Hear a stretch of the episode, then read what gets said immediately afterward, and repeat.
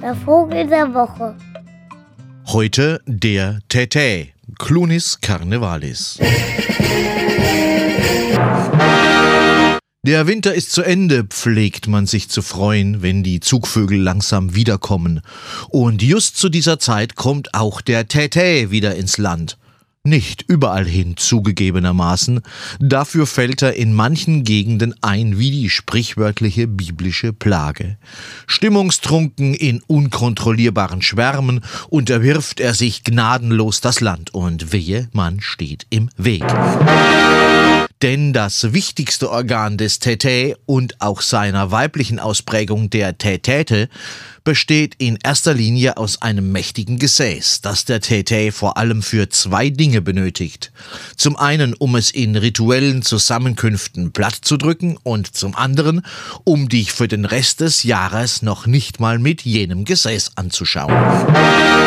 Zu einem bestimmten Zeitpunkt allerdings exakt am Donnerstag, sechs Wochen vor dem ersten Sonntag nach dem ersten Frühlingsvollmond, verfällt der Tete und zwar der gesamte Schwarm gleichzeitig in rhythmische Bewegungen. Entweder in geraden Taktzahlen nach oben und unten oder in ungeraden Taktzahlen nach rechts und links. Gleichzeitig wächst seine Nase zur Kugelform und verfärbt sich in ein leuchtendes Rot.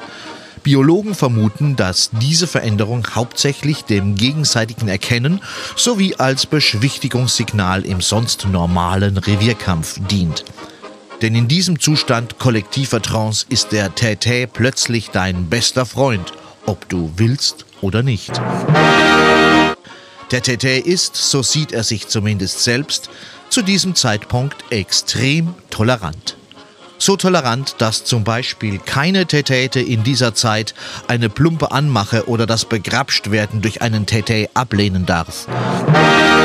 So tolerant, dass in den Zusammenkünften der Tätäs, von ihnen selbst als Sitzungen bezeichnet, jeder uralte, geschmacklose, rassistische oder sexistische Witz mit johlendem, schenkelklopfendem Beifall honoriert wird so tolerant, dass komatöse Sturztrinker reihenweise in ihren eigenen Kotzteppichen ausrutschen und sich die Pappnasenfresse im ebenfalls selbst produzierten Scherbenteppichen aufschlitzen.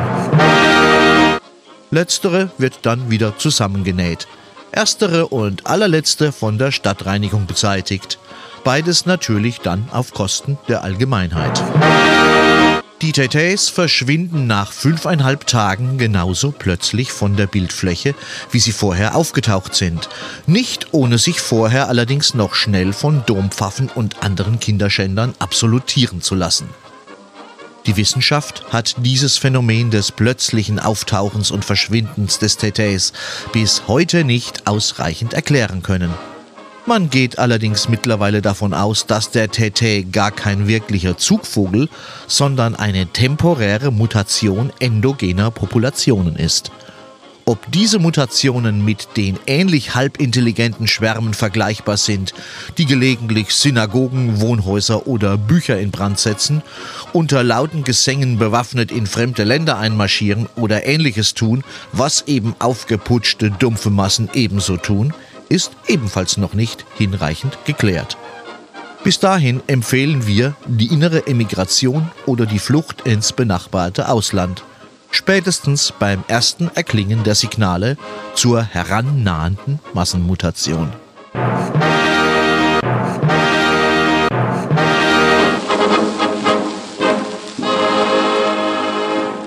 Das ist echt albern. Ich gehe wieder.